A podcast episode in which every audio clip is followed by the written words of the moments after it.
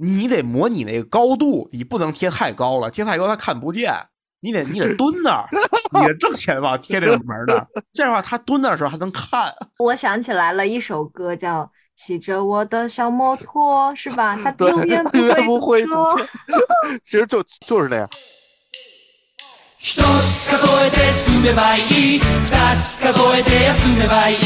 三つ数えて考えりゃいいマイペースで進めれば Hello，大家好，这里是来话电台，我是主播皮皮。我是主播芝芝，我是主播大光，新的一期节目又和大家见面了啊！今天我们来聊一点过往曾经属于我们，应该也算是青春时光的一些话题啊。其实也不算青春时光，只是说我们又 感觉重温了一下我们记忆中啊能聊的一些比较好玩的一些事情，今天想跟大家再分享一下。就是在成为这个社畜之前的一些个社会初体验，你知道吗？嗯怀抱着曾经的一些理想，踏入社会之后，然后被社会毒打的一些经历。其实现在大家能发现，我们身边越来越多的人，可能除了本职工作以外，他有很多的一些副业，对吧？有很多人从事一些副业相关的工作。最简单的就是，随着这些网购啊，然后人们这种饮食需求的增加，这种呃外卖，然后一些兼职的一些快递员，然后包括一些这种网约车司机，现在从事这些工作人是越来越多了。那其实，在我们成为如今的自己之前，我们也是从事过很多不同的这种兼职工作。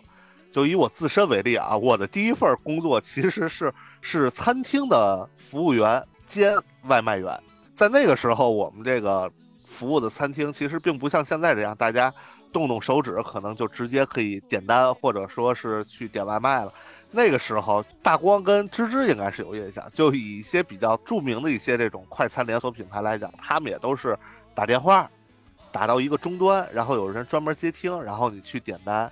然后由这个终端去统一进行派送派单。其实当时我们就是类似于这样的一个机制。然后当时我的工作是，呃，首先来讲，每天会在这个餐厅里，然后先去做一些打扫这个前厅啊、厨房的一些工作。然后每到这个饭点的时候，最主要的工作就是外出送外卖。然后那个时候外卖一单就只有一块钱，就是他这一块钱是给你提一块钱是吗？对，给我提一块钱。然后哦那时候你一天你你送个三四十单外卖，可能也就才三四十块钱啊，对吧？就一单哦一块钱。你想现在你随随便便跑一天，这种外卖小哥一天呢，他的收入可能就有两三百块钱，因为现在的外卖小哥，据我所知。在北京一些比较繁华的这种核心区，或者说是一些居住密度比较大的这种社区周围，他工作的话，如果工作好的话，一个月大概能有一两万的收入。所以我们那时候的兼职跟现在的他们这种工作比，真是收入上啊，至少收入上来讲，还是有这个天壤之别的。但你那会儿大概是几几年？咱们高考完之后嘛，一四年，这话说也将近哪一四年？一零啊年？也啊一零年一零年，哎呦，这都十多年之前了，对呀、所以说那会儿可能物价还没有那么贵物。价也没物价也没有那么高，物价也没有那么高。对，他能跟你分出来的那个就是收入也比较少。对，然后还有一个就是你负责接电话吗？我不接电话，我就只接受派单，就是。哦其实他的工作机制其实跟现在的这个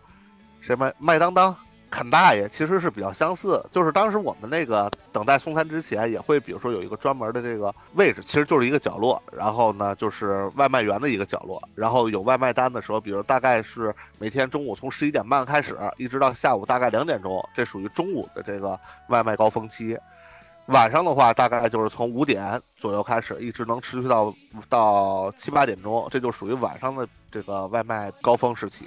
然后基本上我们都是攒够了，可能得有六七单之后，然后开始往外送。那你怎么送？腿儿去是吗？那怎么可能也是小小车啊，骑的可快了，小电驴。穿梭在各大写字楼、酒店，然后居民楼中间。我我想起来了一首歌叫《骑着我的小摩托》，是吧？他 对，永远不会堵堵车。车。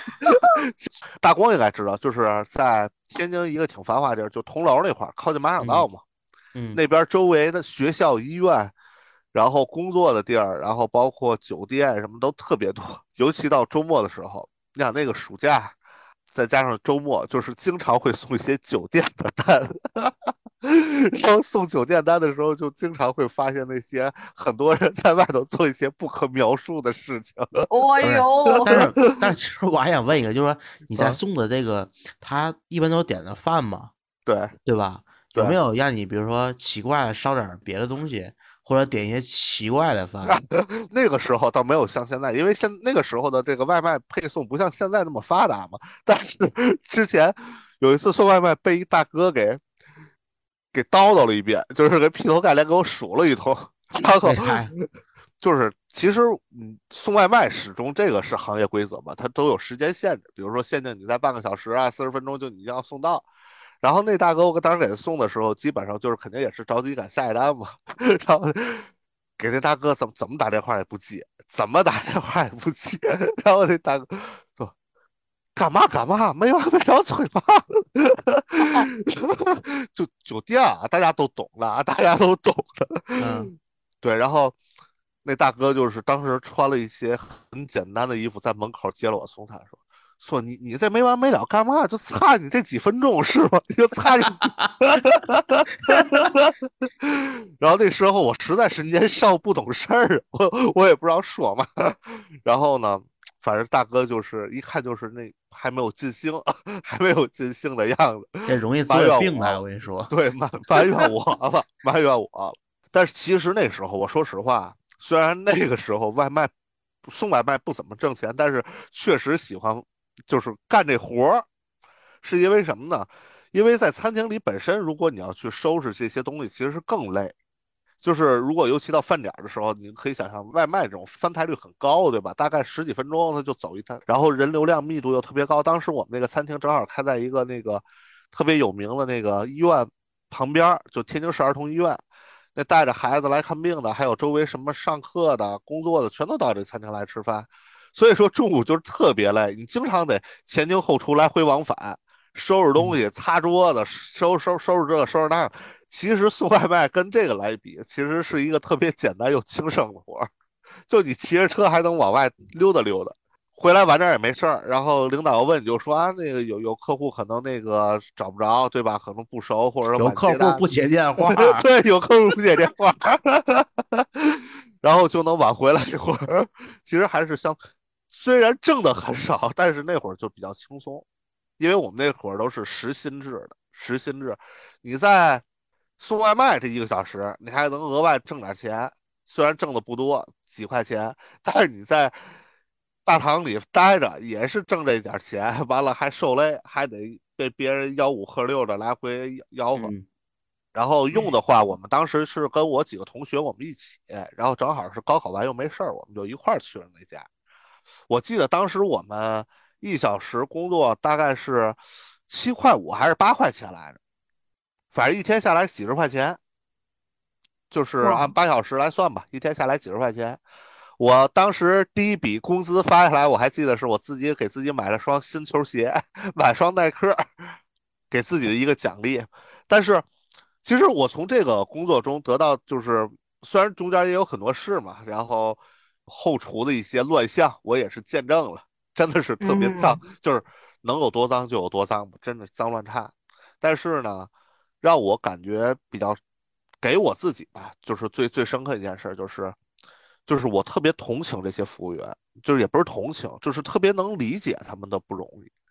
因为嗯确实这一天很累，你干八个小时一直站着，而且还说话，然后再加上可能你要在忙里忙外干一些很多的力气活，确实很累。所以其实我现在一般出去吃饭，我对这些服务员我真的很同情。如果真的不是说服务特别差或者怎么样，其实对于我来讲，我对这些服务员其实我挺能理解他们的不容易的。又跟咱之前聊那个餐馆那期都能连 连上了。哎连其实上了，其实我这边一直有一个迷思啊，一个迷惑，就是我啊总听别人说说不要惹这些个服务员，因为对不知道他在后厨给你往那个菜里。哎呦这是真有吗？真有，我给你举一例子，我给你举一例子，这是就是印象特别深的一件事儿。当时啊，就是我们那个餐厅，我们餐厅有有两个可能是比较著名这种招牌饭，一个是那个番茄牛腩，还有一个是一个鸡排还是一个鸡肉什么的。当时就是有一大哥，可能是这孩子家长还是什么，就在附近看病，就在那个我们餐厅里就吆五喝六的，知道吧？脾气特别大。然后当时我们那后厨那个盛饭的大哥就看不过去了。本来我们那个牛腩正常来讲，它都是应该是有牛肉或者什么的，但是那大哥就挑了那些就是我们剩下来的那些东西，就是你比如说肯定有边角料嘛，你做菜边角料，对那些肥的东西全都给他盛上了。倒了碗汤，把那些就是没法吃，我感觉就是油，你知道吗？都不是肥肉，就是肥油，给他盛那饭里，就让他那什么牛油拌饭。对，然后就给那就就就给那大哥端上去了，就就给他那个，就是边角料给他，都不给他成正常的。所以其实像什么那些说你别惹这些服务员，说服务员给你吐口口水啊，或者给你换点东西。这些东西我不敢保证说一定有，但是使一点这种小心思、小心眼在里头，肯肯定是必然的，肯定是必然的。但是服务员是不会无缘无故给您放这些东西的，就是或者给你使这些小心眼，你肯定是触及到他哪些点了，可能是你本身惹到他了，也可能是你自己自身行为是对于周围或者一些人就是让人不爽了，但肯定是。有一些点才会让人那么去做，不是说服务员真的就是咱俩无冤无仇，我犯不上，对吧？折腾你，到时候因为你我工作也没了，或者说餐馆也那个，因此就是有一些这种差评了或者怎么样，对吧？犯不上，但是说就是有些人他也是无理取闹，那你恶人自有恶人治嘛，对吧？所以说肯定也会有一些这种 相应的方法来惩治一下，这个是有的。这个让我印象特别深，因为当时那大哥拿回去之后，一开始他。感觉还挺挺那什么的，就是说招牌嘛，还挺。结果一看全是肥油，然后全就不开心了，找我们那个领班然后我们那领班就过来，也就说说那个我们这现在就是这些，不信你给你看看，再盛来两份，他也这样，对吧？可能还不如您这个了。然后 哎，这领班是不是 就跟那个服务员说好了，或者就都这样？因为当时那大哥，反正我记，因为这事儿为印象为什么那么深，就是因为这肥油给的全是边角料，知道吧？就这事儿让我印象特别深。所以说，就是没有无缘无故的恨，也没有无缘无故的爱，就是肯定都是有原因的。嗯，哎，你这个经历让我想到，就是我差不多也是在一零年左右，那个我去，就是那个时候应该是十一吧，然后回家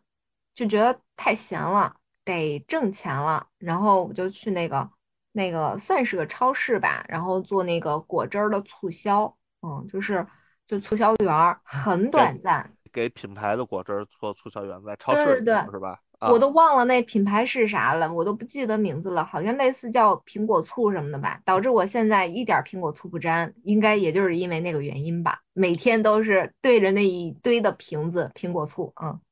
然后，但是呢，因为是在我们家，哎，其实皮皮刚提的那个饭馆也是在你们天津市，对吧？对对对对。就我不知道你啊，就我其实挺怵一点是啥，我有点社恐。然后呢，我就挺怵，就是，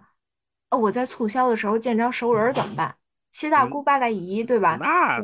那你这那我今儿这可就有有销路了，你知道吧？对呀，你不应该想就是说更亲戚更得多买点吗？对吧？但关键是他的结算不是按件结的，他不是说你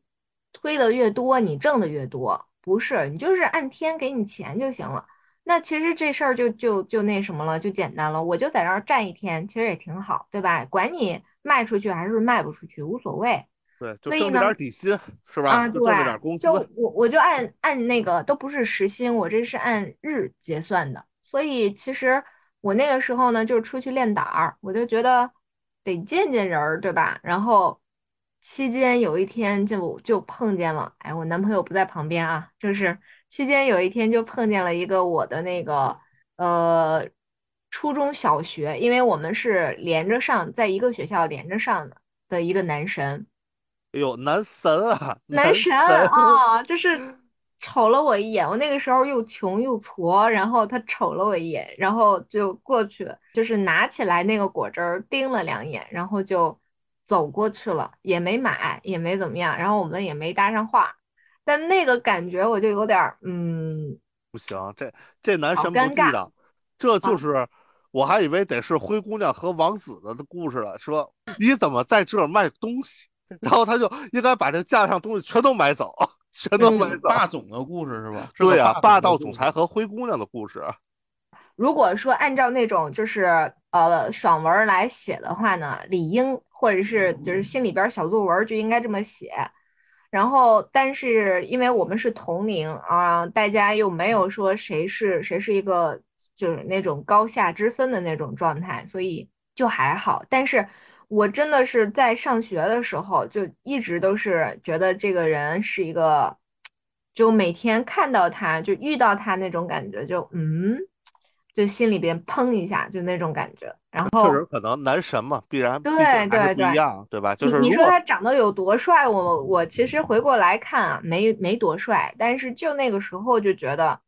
特别那啥，然后等到过了，就是都呃中学毕业，然后又又已经读大学了，其实已经过了个五六年了吧，然后再见到他，就那种感觉还是挺砰砰跳的。然而是在那样一个场景见到的，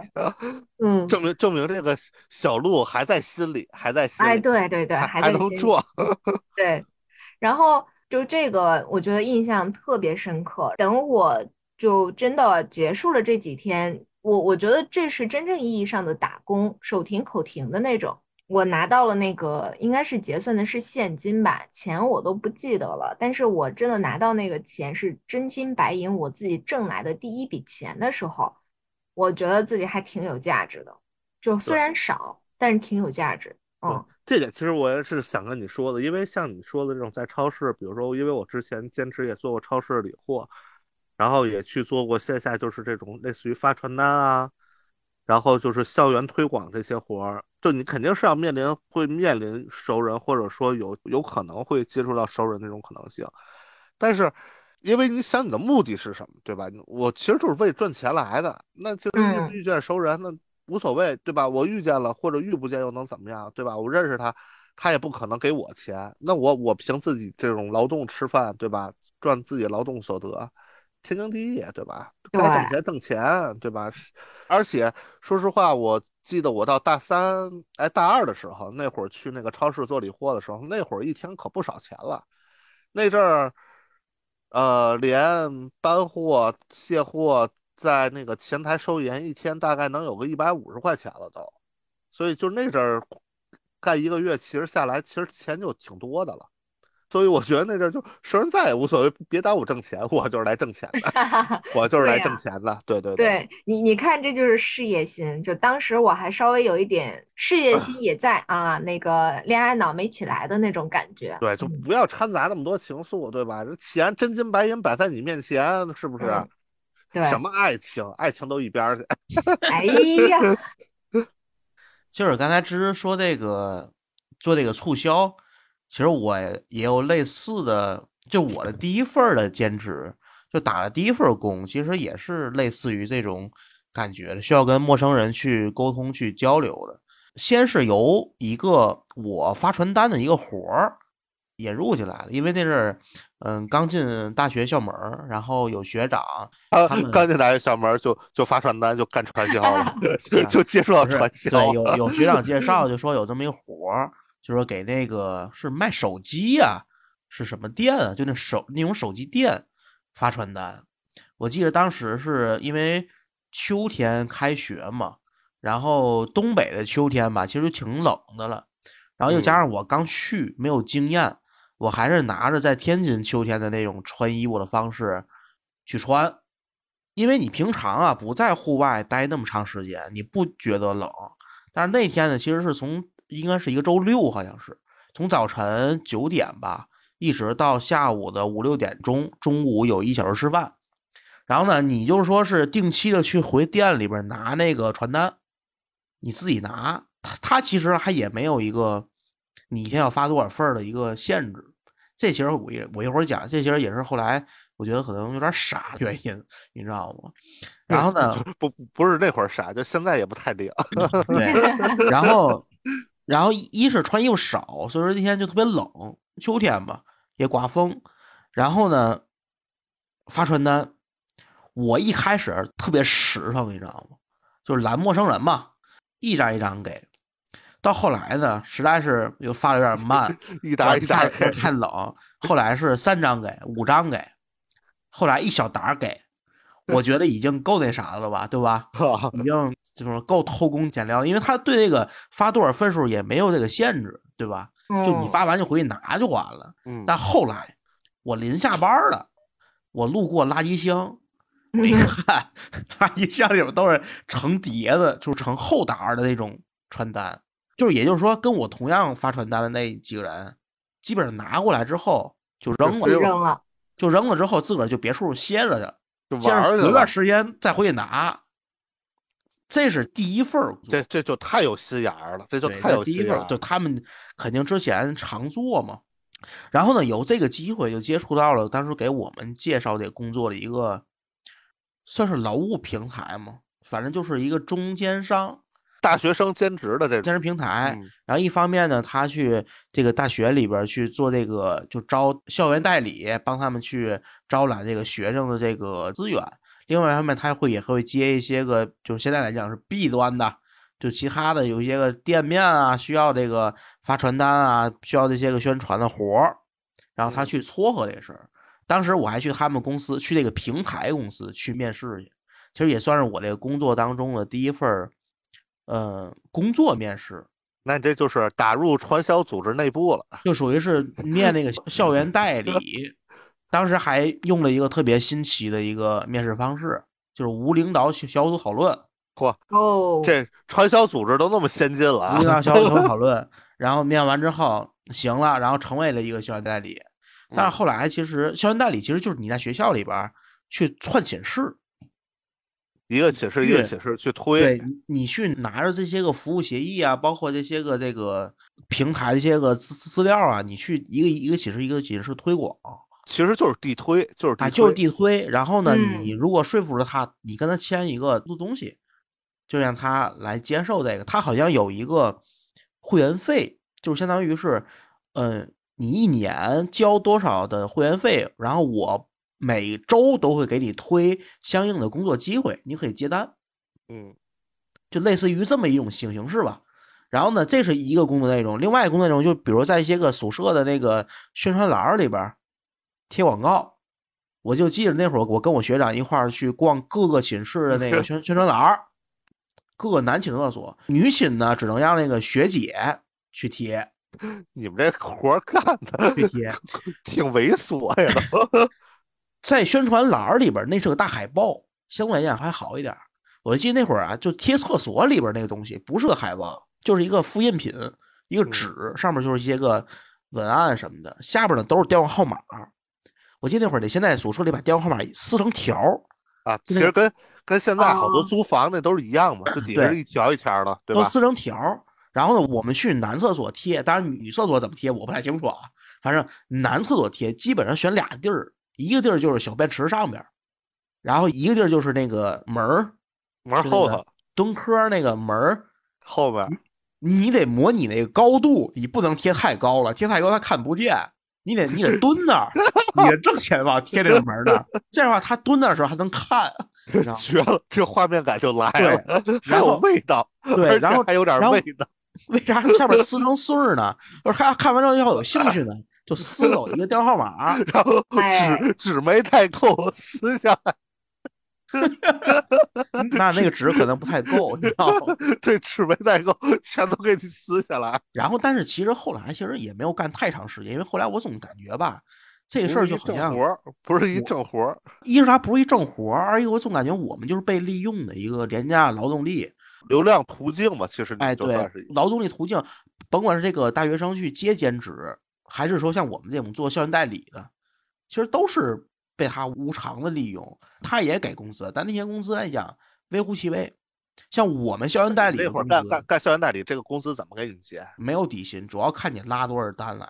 全是那就是纯廉价劳动力啊。对，那就是纯给你按计是绩效没有价的话，你就计价真不知道。对，没有底薪就。真有计件，他当时跟你说你也没拉来单，对吧？你也不知道他真没拉单还是所以可能我就做了一个月、两个月就就不做了。这其实是第一份，相当于这个，嗯，这算兼职吧？我觉得这也不能叫实习呀、也叫兼职。就是兼职，就是兼职，其实就是社会体验的一种嘛，对吧？对，当时一开始我也遇到跟芝芝一样的问题，就是发传单的时候，跟那个去各个寝室推门进推广的时候，就不知道该说啥人张拍嘴，对，啊，对，跟生人张拍嘴，但后来慢慢习惯了。那其实我觉得你这工作对于自己一开始的这个社交方面、人际交往能力的方面，其实还是有一定锻炼的，也不能说是一无所得，对吧？对就肯定肯定还是有有一定的这种好处的。其实我小的时候并不是一个特别外向的人，我是一个怎么说，有点儿就是也是像芝芝说有点社恐的这么一个人，就不爱跟生人说话。但是后来慢慢练出来了，一方面就是刚才所说这个兼职的经历，脸皮也是越来越厚。脸皮越来越厚，其实就是 其实我觉得男生脸皮厚点儿没什么不好，对吧？对这个能女生脸皮厚也挺好的。芝芝有什么好处？跟我们说一说。你知道那个就是我们其实呃，我去年的时候不是换工作嘛，我刚刚去的时候，我同事他们就跟我们聊，就因为我做这个工作要面对很多的下游，然后势必会有跟他们 battle 的时候，嗯，然后他们就说你得脸皮厚点儿啊，就是能撕的时候就撕啊，别因为那个觉得自己面皮儿薄，然后就怎么样。你该据理力争的时候，你有理，你就你就别让他啊，就这种的。所以我觉得其实男女通用，嗯，脸皮厚一点儿都挺好。你说这脸皮厚，我突然想起来一件事儿，啊，就是我在大一还大二那会儿去做过，也是做过一个线下推广，就是那会儿不好多那种英语机构嘛，英语机构嗯就得拉那些线索让人填单子，然后呢，那会儿因为就是因为你想干这活儿的时候都在放假，就是肯定去找学生多的地儿嘛，聚集的地儿，然后那阵儿就经常跟当时就是有很多这种不同的机构、不同的学生朋友什么都都会干这种活儿，然后当时就认识的有有一哥们儿一姐们儿，那会儿我们仨人就经常 混在一块儿。然后呢，我那会儿刚入行，他们俩是之前已经干过，有经验了。其实，就算你没干过，你也知道，哎，可能网上写一些熟人电话，对吧？或者从哪薅点这种，就是比如说你的电话我抄点儿，我的电话你抄点儿，这这就跟我刚当时发传单那个一样，对，其实一样。但是套这点，我跟你说，脸皮厚这点怎么体现啊？我当时那哥们儿，那哥们儿，我记要没记错，他应该是天津师范大学的，特别逗，这人特会来事儿。因为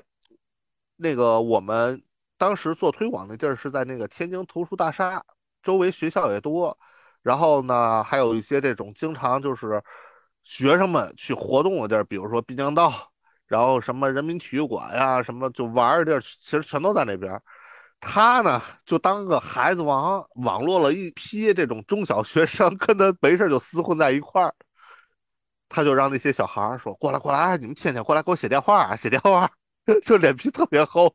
就指挥那些小孩儿，他孩子王说：“把你们同学什么电话全都往上写。”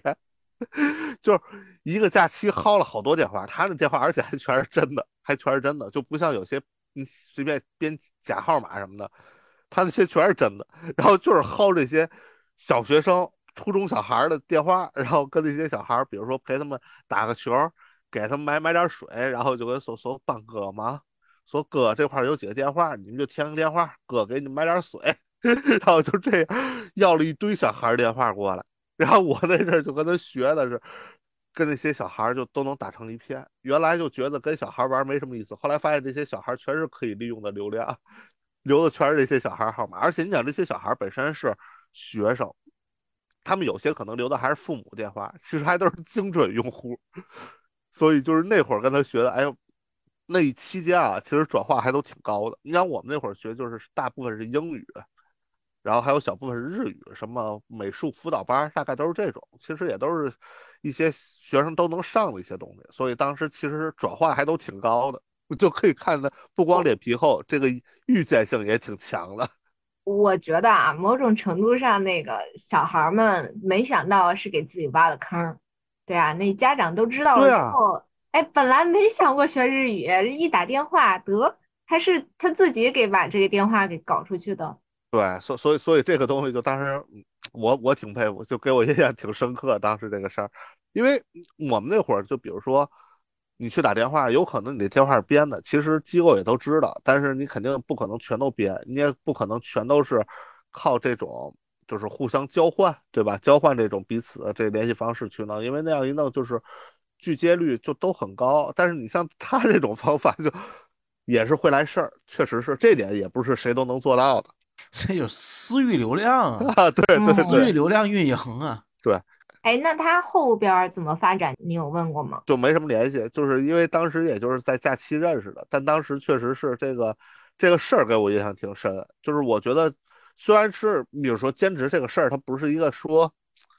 多多大的事儿，或者说是能让你做出来多么有成绩的一件事儿，但确实他做的这个事情的方向，确实是不是说当时很谁都能想到的。就即便你想到了，你自己有没有这个付出实践的这个勇气和能力，这点其实也很重要，对吧？就比如说，我就不算是脸皮薄的人了，但是当时让我去跟那么多小孩去打交道，我可能也很难做到。其实刚刚大家聊这么多，我就想说，就是如果放到现在的话，你还想，你还会想做这个工作吗？如果放到现在的话，放到现在的话，我可能也会想去做这些事儿，但是可能因为我之前体验过一些嘛，就比如说这种送传单啊、什么服务员啊、送外卖这些，我可能想尝试点别的新鲜、更新鲜的事儿。就去楼道里去盖戳去 盖戳儿去，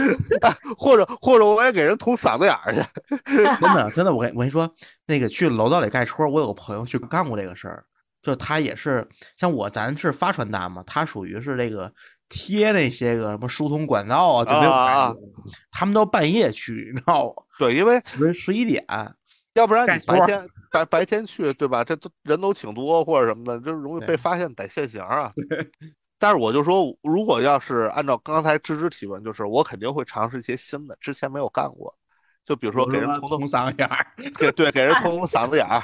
其实这活儿现在挺赚钱的，就是你看似好像很简单，但是必须人家必须要有这种什么护士资格证啊，还是什么，就是要求还是挺高的，也不是谁都能干的。哎，不是说就报名就行吗？不，不是，不是，不是，你这个其实他们一般的都是有这种医务行业的一些从业要求的才能去做。所以你没有这个，就是这个证儿什么的，就还不行。对，不还不嗯还不好说，还不好说。这活不是你想干就能干的。对，不是你想干就能干，要不然人家这个薪资，对吧？怎么那么高，对吧？人他们那种兼职的薪资比一般的这种行业兼职薪资要高很多了，一个月这这这这万八千的呢，就兼光兼职工资可能就得万八千了。哦，所所以人家这个专业性要求就是很高，而且我其实现在就是挺想去做一个怎么讲，就是比较好玩的一个事儿。我个人觉得比较好玩的一个事儿，我特别想去当个群众演员去试一试，去当个横漂，去横店转一转，去接个戏什么的，没准到电视上就能混个脸熟。到时哪个导演一看我，哎呀，这小伙子，哎呦不错，这戏真不错啊。这这柱子演的真好，这这大叔演的真像个大叔，演个当兵的，哎说这演的这个土匪真像个土匪啊，没没准就把我给选中，我到时候就能火了。哎，你这么一说，我记得早两年前吧，就是咱们电台刚开始录的时候，很有一段时间是大光和你都提过说想试试开放麦啊，对，开放麦啊，然后这开放麦其实事儿就我觉得搁下不了，到是现在。嗯，开放麦其实我觉得不是一个兼职的感觉，更像是一个爱好。爱好爱好，我觉得更他把自己的爱好变成一个可以变现的一个东西，啊，嗯对，对吧？而且就是他能锻炼的东西很多，比如说你的口才、你的那个现场表达能力，然后你的一些文案撰写的一些能力，对吧？写段子什么的这些，其实他他能锻炼你很多方面，而且最关键一点就是得有时间。哎，可能现在我时间倒是有啊，我可以考虑考虑。大光这块可能有点够呛，大光这时间上有点有点够呛，对吧？而且他们好多其实这些开放麦的一些演员，包括脱口秀演员，之前也是很多是当那种兼职干，慢慢慢慢也都改成全职了。其实就是你发现，慢慢如果你要是专心想把这个事儿做好，还是要花很多的时间和精力在这个事情上面，也不是那么简单的事儿。我之前去过，常去那个相声社，嗯，他有好些个演员就都是兼职，他今儿有有工作，周末来说两段儿，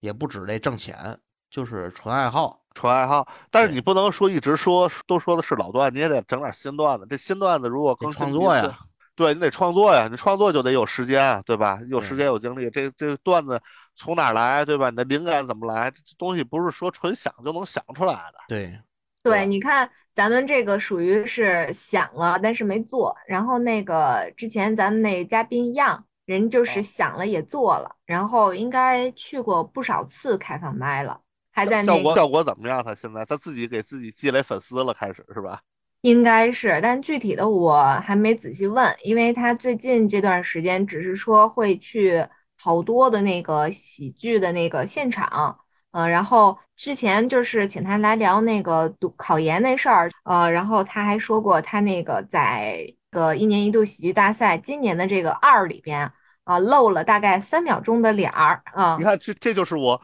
圆了我群众演员的一个梦。哎，群众演员。这演员演的真好，这演员这表现能力很强，临场发挥对，我觉得这个你可以不去横店，也可以去一些这个综艺节目，对不对？就不用去横店，比如说去那些有一些综艺节目、那些唱歌的比赛里去演那个含情目、深情款款的那些观众，我跟你说，那个深那个深情款款比横漂那还难，表现的听着都要对听着都要不行了都要。对我感觉他们那个眼泪啊什么都要溢出屏幕的那种感觉。对对对，其实我觉得还参加一种节目比较好玩，就比如说那什么《爱情保卫战》，下面那帮观众，哦，就是那些男女嘉宾，然后或者是观众都说哇，塞好奇葩，怎么怎么样，是吧？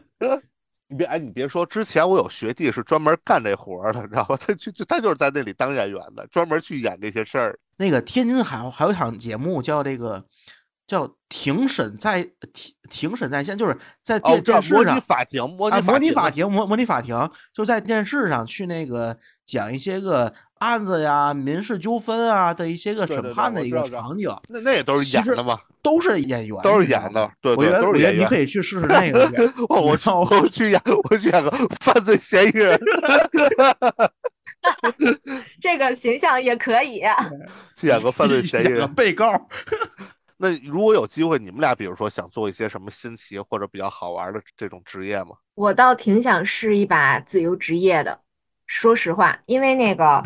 我我原来朋友嘛，就是洋洋，嗯，然后他不是今年去了那个呃杭州那边嘛，然后实际上他去了之后就一直都属于自由职业，啊，我最近才知道的。然后在我看来，能做自由职业是很挑人的。我自己感觉我就是个社畜啊，就是我就适合在公司里边打打工。但是如果说有机会的话，我还是蛮想试一下自由职业。比如说我，呃，给自己安排，就是比如说上午我我要是喜欢看书，那我就看看书，然后上午看书，下午可能要写一点什么东西，或者是说拿我自己的这个比较擅长的分析，然后去接一些什么这种单，有点像那个数字移民啊，就是呃数字游民啊，就这种感觉。对，嗯然后这个是我就是非常理想状态下想要做的一个事情。如果说自选的话呢，就是感觉想做一个脑力劳动占一点点，体力劳动更多的这种工作，比如说红我之嗓子眼儿，哎，这个我干不了，没那证儿啊，咱就就是现实一点，没那证儿咱就算了。那还有个啥呢？就之前呀，就我在那个呃读研的时候，我们隔壁有一家叫什么人民出版社吧，应该是这个。然后呢，就我因为是学化工的，所以呢，就有一些化工类的这个书籍是我可以去校验的。然后我那个时候就认识，就我们学校里边就有这种就是介绍兼职的这种渠道，有我们的那个呃辅导员儿吧，应该是。然后我就认识了这么一老师，其实他就是出版社的编辑，就把他自己手里的那些书稿给我，然后我就去帮他校验，拿着我的一些专业知识，然后如果有什么呃，就是什么刊物吧，就比如说这句话写的不对了，啰嗦了，或者是标点符号不对了啊，然后怎么样，就做这样一些动作。你其实挺费脑力跟眼力的，嗯，但是我觉得它还挺不太需要你耗费太多的心思吧，就是这个事儿，它就就跟我之前干那个果汁儿促销那个很像，就你到点儿上班儿，到点下班儿，你只要按时按份儿的把这个工作完成就行了，嗯，就不用你想太多。因为我为啥有这样的一个希望呢？工作脑力劳动非常浅的这种，因为我我感觉反观我现在的这种工作环境，就咱们之前也聊聊过好多次，就是关于互联网的这个行业发展了。其实我就觉得，一方面我处于一个高压的工作状态，另一方面我又面临到可能会有一些啊，就是被毕业的这种情况吧，甭管啥厂都有可能嘛。所以反观过来，就这种工作的确定性是非常强的。当然，它也属于是一种手停口停的这种工作。但是，嗯，如果说我想去追求一些短而美好的那个就是满足感的话，可能这种工作就是我短期想要去再试一下的。对，大光呢？大光可以说，包括大光，其实一会儿可以结合这个芝芝的这个想法，其实说一下你当年那个实习经历啊，其实跟这个芝芝想做这个事情还是有一点像。可以有点简单相似，是吧？对，可以、哦可以简单给芝芝来介绍介绍。我先说一下我这个新奇职业，其实说实话，我没有特别新奇的职业想去做呀。就现在来看，可能现在是岁数大了，被社会的这个主导捶打，对吧？捶打有点多了，捶打有点多。但是我之前一直想开饭馆儿，开一个小小饭馆儿。然后我曾经还跟皮皮多次描述过，呃饭馆儿嗯不用特别大，但是最后得给我自个儿留一桌儿。嗯，然后我坐那桌喝喝茶喝喝酒，我让周围朋友对吧，在那一桌，咱就那那一桌，然后总给你们留着，对吧？我觉得就挺好的。这些当然这也算不上什么新奇的职业。你说新奇吧，什么叫新奇？可能就更多是少见，就周围从事人少，对吧？其实我之前还想过一个，我特别想做策展人，嗯，呃，这个算是挺比较比较新想做策展人，但是呢，奈何于自己的这个资历呀、这个经历啊可能不太够。人家那个策展人都是比较专门学艺术史啊，就有专门的科班出身的呀，嗯，有海外经历了呀，有广泛的人脉，都这么一个背景。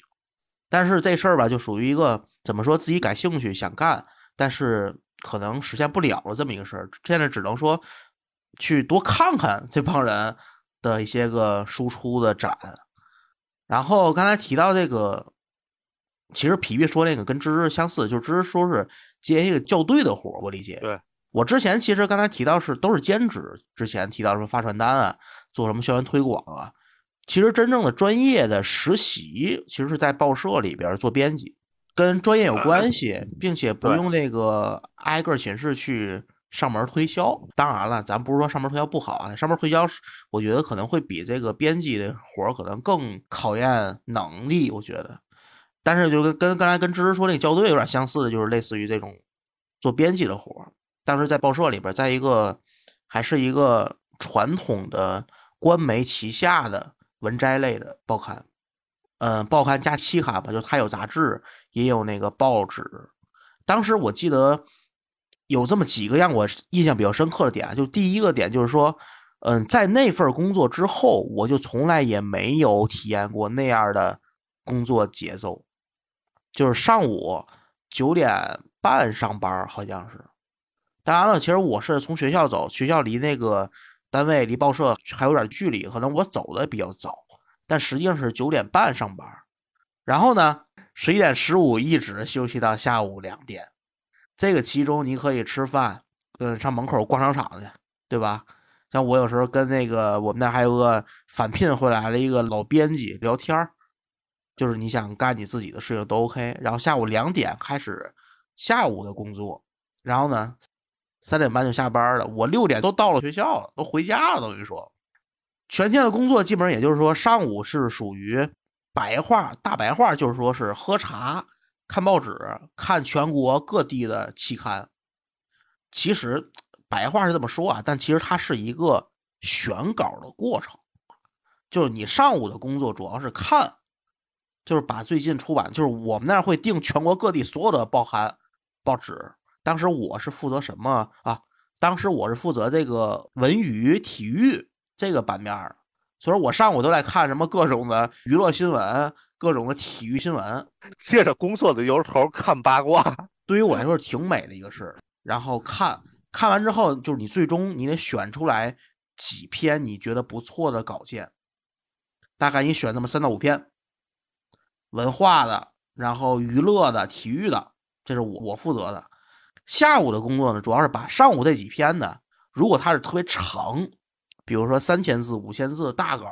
你缩写成一千字的小稿；如果特别短，就一二百字的小消息，你给它扩写成大概，比如说个中篇稿件吧。一开始我认为是扩稿比缩稿难，因为扩稿、我们扩稿其实相对于来说是让你补充这个背景信息，或者说是你把报道同一个事件的几篇稿件合并在一起扩稿。然后我们当时觉得可能扩稿会比缩稿难，但后来真正干了才发现缩稿比扩稿难，就是你不知道删哪个，你知道吗？你哪个都不舍得删。就感觉哪个都重要，都是重要信息，是吧？对对对，都是重要信息，你删不下去。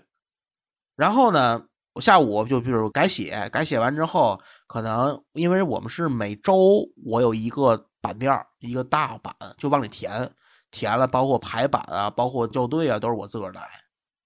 但是这一周来讲，其实工作量跟现在比啊，其实并不大。然后其中另外一个比较深刻的，就是还有一个我们周五上午需要干一个活，这个活就满足了芝芝刚才所说的那个啊，可能连一点脑子都不用动，就是因为我们那个报纸其实是一个相对来讲也对外销售啊，但是对外销售不是主要的渠道，主要渠道是给各个机关事业单位去分发。那么分发呢，就需要把这报纸分装到各个信封里边。所以我们每周五上午就是把印好的报纸按照各个机关的信封一个一个往里塞，叠报纸，然后往里塞，然后粘那个信封，然后我们就会所有的编辑都会坐到一个大长桌上，然后就跟流水线似的，有人叠报纸，有人粘信封，有人抹酱子，对吧？这怎么一种那个富士康流水线是富士康流水线，然后边聊天儿边聊天儿边干活儿，就这一上午确实挺开心的，主要是边聊边干，然后这活儿吧也也不用太走脑子，对吧？也就是聊天也不耽误干活儿，就是这一上午。然后刚才提到了，其实我们还有那个老编辑，就是返聘回来，然后他这个桌面上给我印象最深的就是永远有一本现代汉语词典。然后呢，那会儿平常比如说中午，比如说或者叠报纸的话，就爱听他唠家常，也不是家常吧，就是唠各种事儿，文国际形势对文化对吧国际形势、文化的事儿，然后这个社会新史闻、历史、野史，就特别爱跟他聊。一老头儿，这种人其实还算是一个，就是好像一般，比如说一些这种出版社啊，然后学校啊或者什么都有这种特别神的人对，在，对吧？就是他好像就懂得特别多，什么都知道一些。当时其实这份实习比较让我有满足感的两个点，第一个点当然是开第一份工资的时候，对吧？我记得那会儿还没有什么银行卡了，直接给现金，给我一信封，信封里有这么一千块钱吧，好好像是。嚯嚯，对这不少了啊，不。第二个点，你知道什么点吗？就是说是我做了第一个版面，真正复印，印完之后，我在报刊亭看见的时候，所以说你的作品上线了对我在报刊亭看见的时候，就那种成就感确实挺牛逼的，你知道吗？其实是我近几年就没有体会到的成就感。那你当时没把这个你自己做的这第一留了留着了哈？对对，对就是因为复印下场之后，我们那个本身的编辑部都会有那个，嗯、留的报纸，当时我们就一人留了几份儿。啊，突然让你那么一说，我发现好像也确实是很久没有这种能让自己特别有成就感的事儿出现了。对，还包括因为像后边儿，其实我在网站也做过网站编辑。这个皮皮其实第一份工作也做过类似，像那会儿其实你在写第一篇文章，比如说流量嘎嘎上万，对吧？上千，上面写个编辑是你，其实你也有同样的感觉。而且现在你在百度上搜自个儿名字，依然能把当时写的文章都搜出来。搜出来，对对对，其实这种感觉都是一样的。一样吗？我我其实我仔细想了一下，我感觉如果是在网上的那种发布和在签字的上不一样的那个，这这真的不一样。我觉得如果我的名字印在了那个纸上的话，就因为我之前写专利也有我的名字嘛，但是如果说这个东西它成书了，然后或者是成杂志了，然后我在那个上面纸质的东西上看到我自己的名字，我觉得成就感真的不一样。嗯，对，你如果说现在在网络上就是太多所谓的自媒体了，那谁知道这个自媒体它到底权威还是不权威呢？然后就放上去的话，我觉得那种成就感会弱弱弱很多。其实说实话，当时我那个写的稿儿基本都属于像像读者、青年文摘这种感觉的嗯稿儿，还并不是由我自己原创的。但是如果说真像是我在学校里边做的一些个作业，就是自己完全原创、自采自写，那成就感可能会更高。对，像这个还哎其实还属于我是，比如说是还是文摘嘛。哎，对，二次创作的状态，对，所以我就想问啊，就是这个有点儿像，就是类似我在毕业论文的时候查重那样，你这种二次创作，这个不算是侵犯人家的著作权，对吗？它主要跟你论文不太一样的点是，你论文是你的研究成果，你得保证你的那个原创性啊，对吧？嗯嗯然后它这个呢，因为它的本身定位就是文摘类的。嗯，什么叫文摘呀、就是你读出别册儿的文，你给它摘过来。我哦会写出处，哦，我对，会写转载自哪儿，哎，写这我有点理解了。就那个现在咱公众号上看到那些转载的那个文章下边儿说，或者上面贴，不过我觉得大光这事儿其实让我刚才突然去搜了一下我自己曾经写的一些内容，确实现在还能搜到啊，确实也也挺都能搜到，真的是。对，让我让我感觉也挺欣喜的。嗯，就互联网是有记忆的，也能帮你记录一些什么东西。对互联网的这种感觉，还是能帮助我们留下来自己当初的一些回忆的。虽然可能我有些东西我们自己已经忘了，甚至说 当初写的很多东西可能都已经记不太清楚了，但是现在你回头一搜，却发现当初的这些内容就 一下子就能回想起来了，也还是挺好的。也就是当时写这篇文章，写这些文章就纯粹认为这篇文章写得好，我愿意把它传传播出嗯去。但是跟后来写那些文章不太一样，那些文章要不然就为了卖房，对吧？啊要不然就为了就是导线索，导线索啊，对这种事儿纯出内容那是完全就两码事儿了，就不是一个感觉了，你知道吗不是一？个感觉了。对，所以你看，这是当你真正去面临工作的时候，他跟你去做兼职的这种工，同样都是工作啊，但是实习起来和在这种兼职推广的一些，就你做推广工作，它的要求其实还是差很多的，而且这种目标性其实就不一样。你去做兼职的时候，他的目标可能很明确，我就是想赚钱，但实习的时候。往往增加了一些这种体现个人价值或者个人理想、个人抱负的东西在里头。这样的话，就是这些东西，你说单纯的用钱去衡量，就显得有些肤浅了。哎，你说到这个，我我刚想起来，真的是我想做，但是我一直没有去做的事情，就是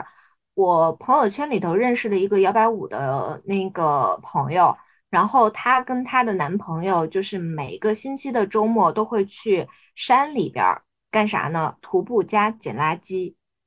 而且他会分门别类，各种什么垃圾之类，他都会分门别类，而且他们这种就是捡完了之后，就其实会背很多嘛。再做就是分门别类的这种垃圾的归类，然后再去交到垃圾站。我觉得这一整套下来，真的应该是非常非常感觉心灵上受到了洗涤的那种。我哎我觉得这这个事儿我真的挺想干的，如果很有意义机会的话。，对，很有意义，很有意义。对就这事儿，如果要能做的话，我也想去做一下啊。就是人家可以做到，可能每周都去，那可能我们做一一个月去一次，我觉得也可以，就是也可以贡献自己的这个微薄之力吧，算是为社会做一些有意义的事情。我记得以前小学有这样的活动，就是说大家发动小学生有有去捡垃圾，去河边捡垃圾，去河边捡垃圾。我记得有类似的东西，好像还得上交，也不怎么样了。然后当时当时我记得我们就是那个咱们不是有那个魏金河嘛，然后当时啊改造完，然后我们当时还有一片，比如说这块儿你就是属于哪个学校可以到这儿来维护这个河段，去保障它的这个景观，然后去捡垃圾，去维护它的一些设施的一些完整性、安全性什么的东西。其实我们今天聊了这么多，就是不管是兼职还是实习，说了很多这些工作上的事情，对于我们个人自身的成长，也把这个成长的好处分享给了大家，也是希望通过这些每个人不同的成长经历，带给大家一些这个在未来的生活的路上吧，能够有用的点。也希望大家就是通过工作能够获得更充实的自己，更真实的自己，找寻到自己的一个真正的人生价值所在。其实生活中，我个人觉得，还是有很多有意义的事情去做，就是我们不要被现在的很多的一些这种物质上的东西去蒙蒙住了双眼，蒙住了我们自己的心灵。尤其是刚刚芝芝提到这个事儿，我觉得有些人能坚持，对吧？始终如一去坚持，就是做这种无私奉献的事情。那我个人觉得，我们如果有能力的话，也确实是可以把自己的一些能力用到这种服务他人、服务社会的这些事情上来。皮皮啥时候去了横店啊？做了 NPC 或者是等我等我，成名了啊！等我成名了，等我成腕儿了。抱大腿，刚才刚才只是说，你可以不去横店，你可以先去什么那个去剧本杀呀，剧本杀剧本密室逃脱呀，本杀里的当个 NPC 也行。我我先积累个经验，我先积累个哦经验。嗯，行，那我们这期节目就先到这里，感谢大家的收听，我们下期来话节目再见。拜拜拜。欢迎大家搜索“来话电台”，订阅我们的播客。如果你觉得电台内容还不错呢，还请大家积极的点赞评论，给各位比心啦！好消息，我们来话电台的粉丝群成立了，大家可以微信搜索“来话小助手”的微信号 l a i h u a f m，记住是来话全拼加大写的 f m，备注“来话听友”，成功添加小助手之后呢，就会拉您进群。进群之后，大家可以近距离的与各位主播交谈，更有机会成为节目的嘉宾。在这里感谢大家一直以来对来话电台的支持，我们時が流下次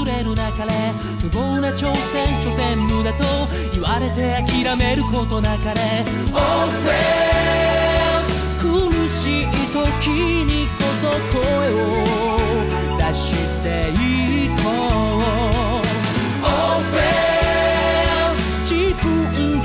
指してる方へ